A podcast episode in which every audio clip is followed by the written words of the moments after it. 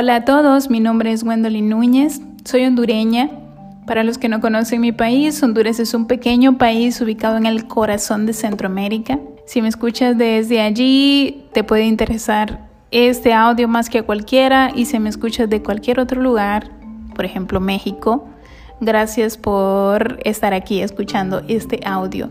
Quiero contarles un poco, muchachos, de cómo fue que yo llegué a estudiar a México. Probablemente para algunos esto no puede significar la gran cosa porque están en circunstancias tal vez un poco más favorables que las que yo tenía o la que muchos muchachos tienen en la actualidad y también tenían en aquel tiempo en que yo estaba haciendo estos planes.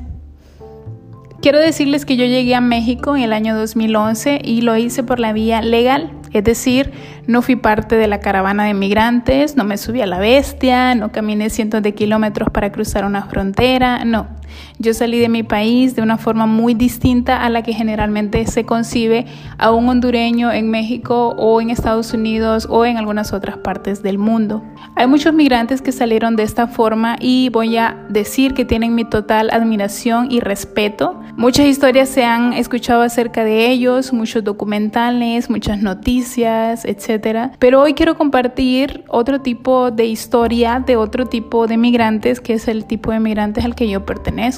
Aquellos migrantes que hemos hecho las cosas por la vía de lo legal, hemos conseguido una visa y hemos podido salir del país de esta manera y que a primera vista podría parecer que todo fue más fácil que los retos que enfrenta un migrante que generalmente todo el mundo conoce, ¿no? Un migrante indocumentado. Debo confesar, antes que todo, que en algún momento durante mi adolescencia también quise usar este medio para salir del país, al ver cómo estaba todo a mi alrededor. Quise moverme de manera ilegal, pero pues yo tenía claro que para empezar mi mamá nunca me iba a permitir hacer tal cosa. Y en segundo lugar, no se escuchaban como hoy en día con fecha, con hora, con lugar exactos la salida de una caravana hacia Estados Unidos, como pasa muy frecuentemente ahora. Si ese hubiese sido el caso, no sé, la verdad sí me hubiese aventurado por ese lado, pero no fue por allí. En mi camino iba a ser por la vía de los estudios. Yo iba a solicitar una visa de estudiantes para salir del país y es muy fácil, suena fácil decirlo, pero wow, todo lo que eso implicaba era bastante. Estudiar en el extranjero, mm, bueno, para todo aquel que ha sacado un tipo de visa, vamos a ponerla más sencilla, que es la visa de turista, sabe perfectamente todo lo que implica un permiso de este tipo, ¿no?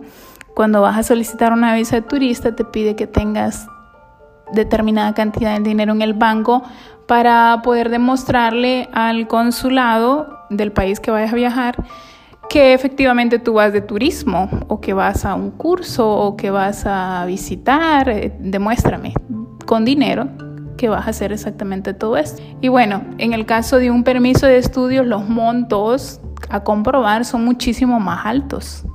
Eso para demostrarle a la embajada, al consulado de cada país y eso ni qué decir del costo de la colegiatura de la universidad como tal. A mi punto de vista, hay tres formas para poder estudiar en el extranjero y esta me los planteé cuando yo estaba saliendo del colegio, cuando yo estaba graduándome ya tenía en mi cabeza que quería estudiar en el extranjero, pero lo puse como un sueño un sueño un poco guajiro, como dicen en México, un sueño que, que cualquiera podría decir el día de su graduación del colegio, pero que era muy poco realizable.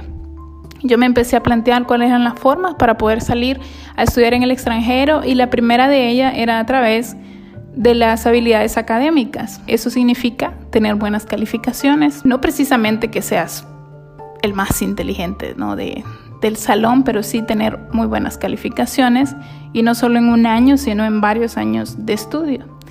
Si este era el perfil de una persona, podría ser uno de los afortunados que podrían aplicar a una beca de estudios en el extranjero, en este caso de parte tal vez del gobierno o de alguna institución anexada a esto. En mi caso, muchachos, este no era el caso porque a pesar de que yo no tenía malas calificaciones, es decir, yo no reprobaba, no recuerdo un momento en que yo haya reprobado una materia, no sacaba, no pasaba así como dicen de apanzazo las clases, así con seis o siete, no, o sea, realmente mis calificaciones eran del tipo 8, 9 y tenía rachas donde sacaba 10, pero finalmente, aunque me esforcé mucho, para obtener las mejores calificaciones, eh, yo salí de mi bachillerato con un promedio, si no mal recuerdo, de 8.9, 89, lo que se maneja en Honduras.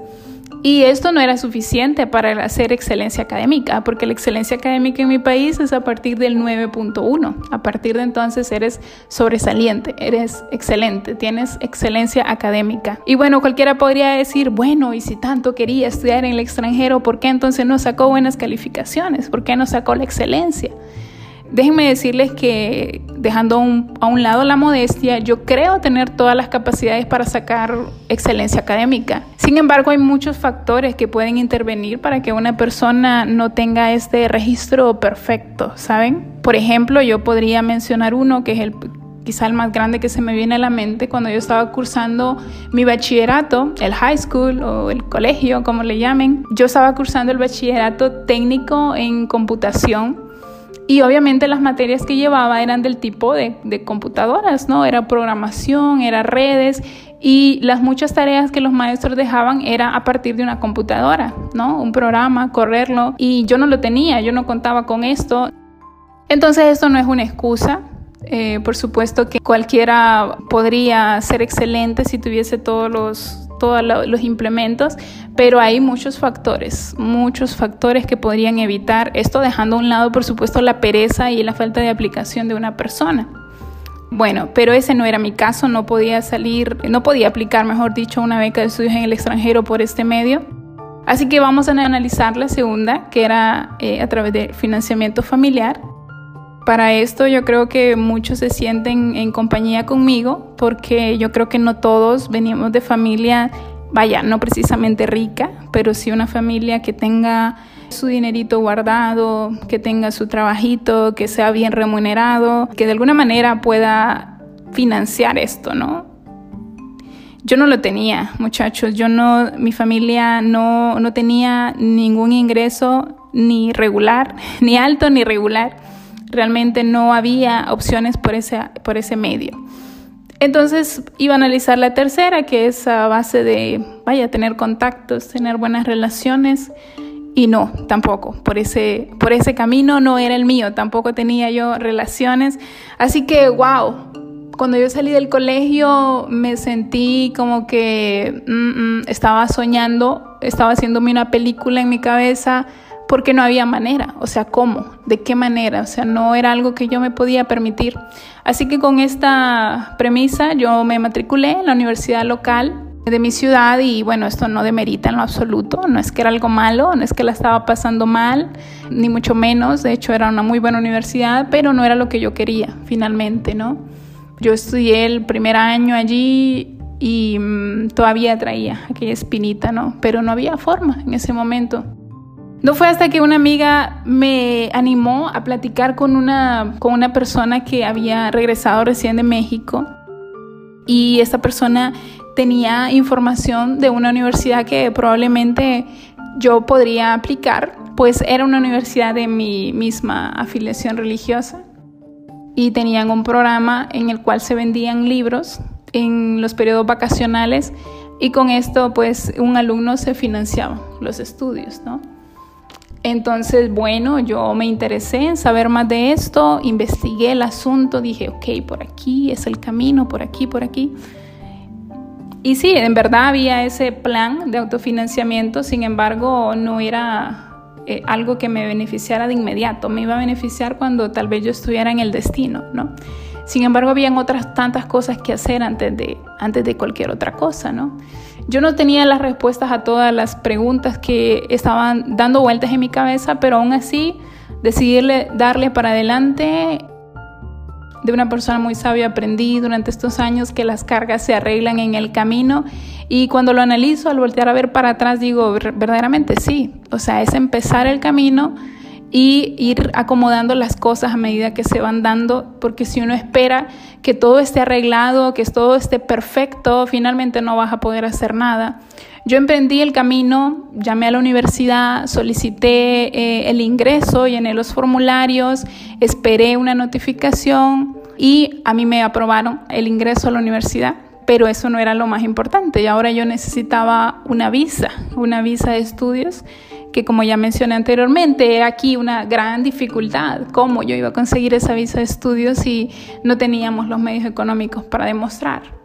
Entonces, yo fui a muchos lugares, ¿saben? Yo fui a instituciones donde ofrecían préstamos de financiamiento estudiantil, pero estos lugares eran como tipo bancos, también necesitabas tener eh, de alguna manera alguna reputación y en mi caso no la había para nada, yo era muy joven y en el caso de mi familia, pues para hacerles cortos, estábamos en buró de crédito, no había forma.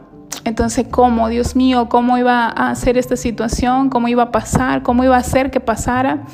Y pues yo tuve el atrevimiento, con este objetivo fijo en mi mente, yo tuve el atrevimiento de llamar a la universidad. A la primera persona que me contestara, yo le iba a plantear mi situación y yo le iba a ser sincera, le iba a abrir mi corazón y le iba a decir, yo no puedo, no tengo, necesito que me ayudes. Y allí me contestó una persona que hasta la fecha llevo en mi corazón, una contadora. Y entonces yo le dije, mire, licenciada, eh, yo no tengo los medios para demostrarle a la Embajada de México que yo tengo lo suficiente para ir a estudiar para allá. Y entonces ella me dijo, ¿y cómo piensas pagar la universidad? Pues yo pienso colportar. Yo no sabía con qué se comía esa palabra, que era la venta de libros, pero yo le dije que yo iba a hacer eso, pero necesitaba que me echaran la mano con la embajada. Entonces ella, yo no sé si lo habrá pensado, si lo dudó, pero me dijo, espérame tantito. Ella me consiguió una carta donde la carta decía pues que yo tenía un porcentaje de beca.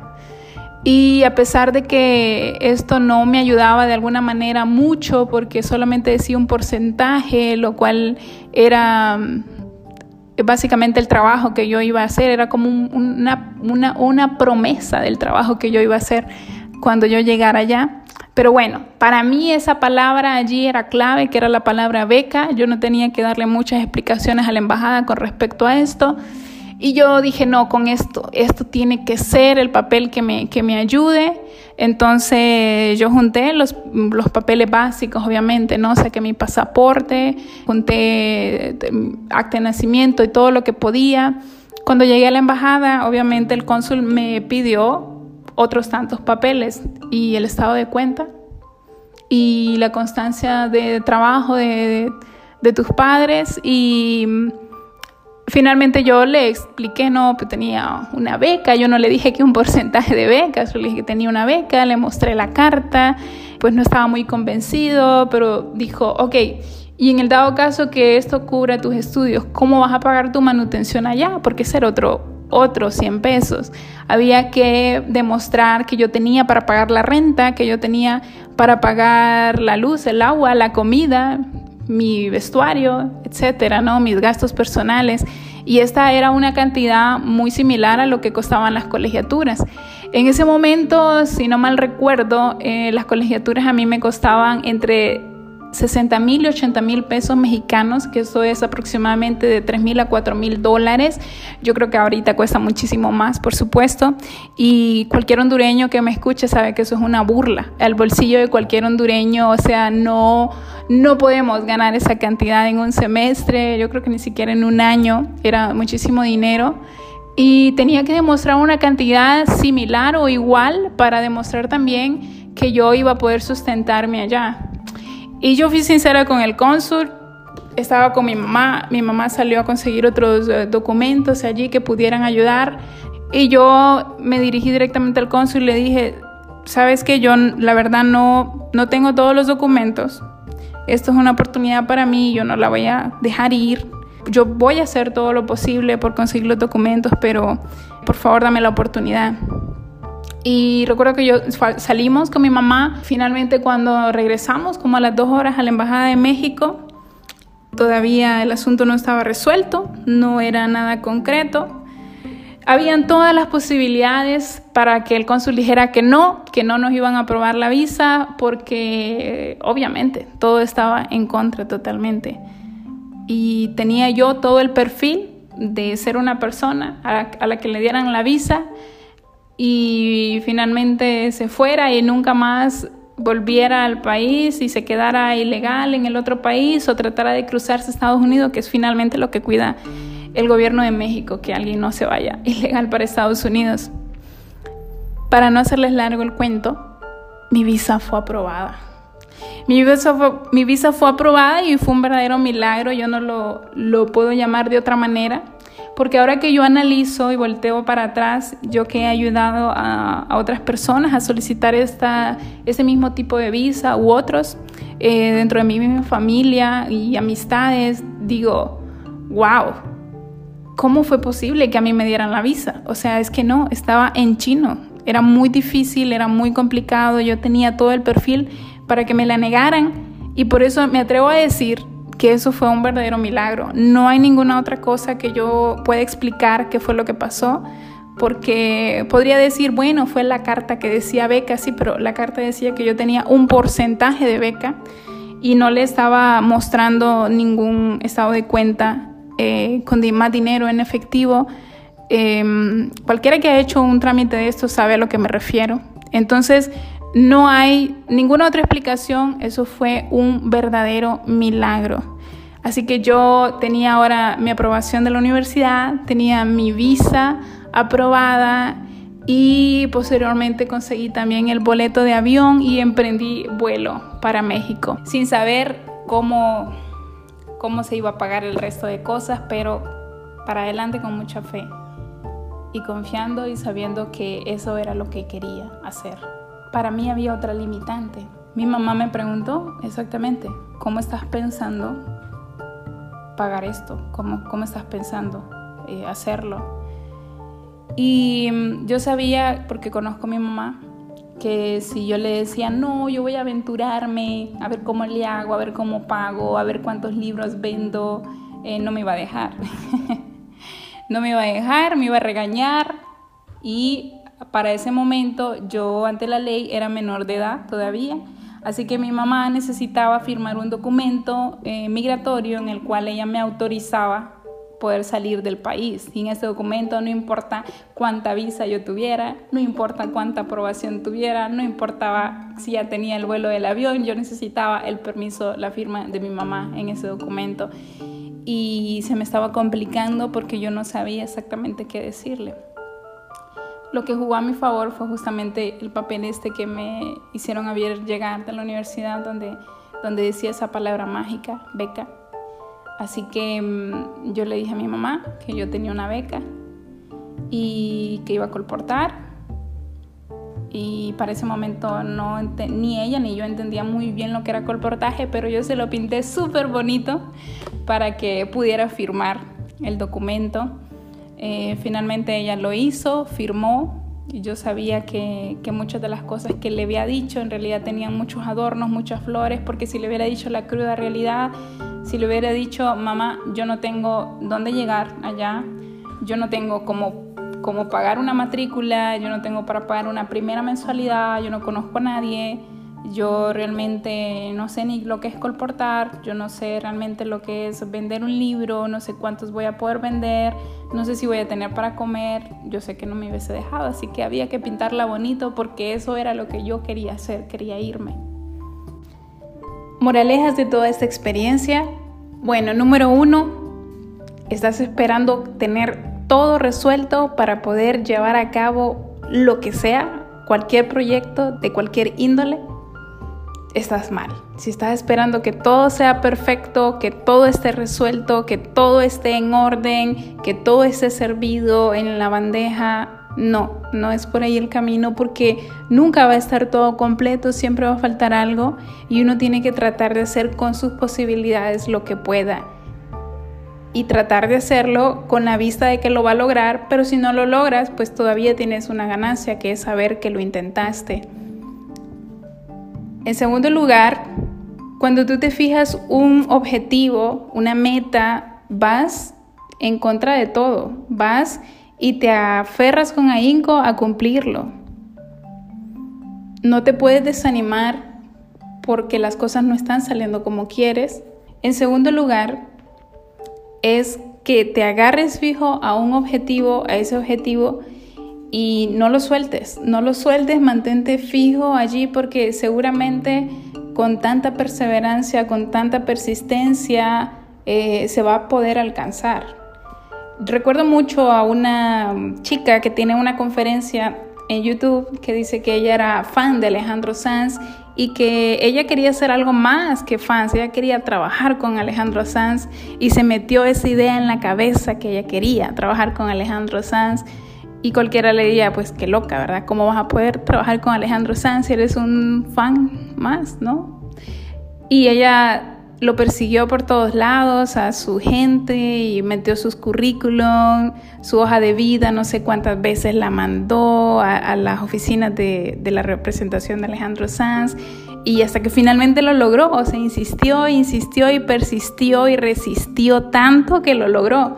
Y ella me, me siento muy identificada con ella porque al ver toda esa travesía para poder conseguir ese permiso, es algo así, ¿no? Es tanto insistir, insistir, tocar, aferrarte hasta poder lograrlo, porque las cosas no sean de, de buenas a primeras.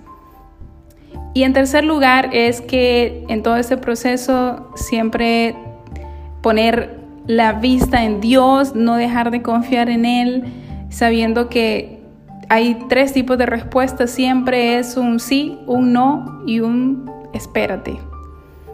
A veces nosotros queremos el sí y cuando no lo tenemos, entonces empezamos a decir que Dios es malo, que Dios es el culpable, que por qué no lo permitió.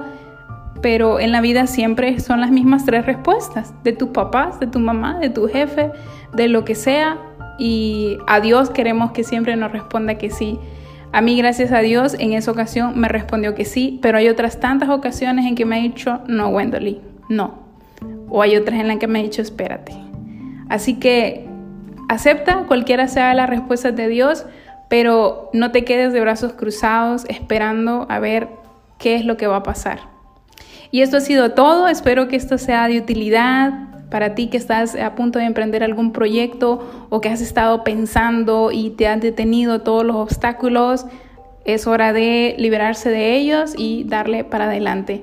Que Dios te bendiga y espero seguir compartiendo contigo. Muchas gracias.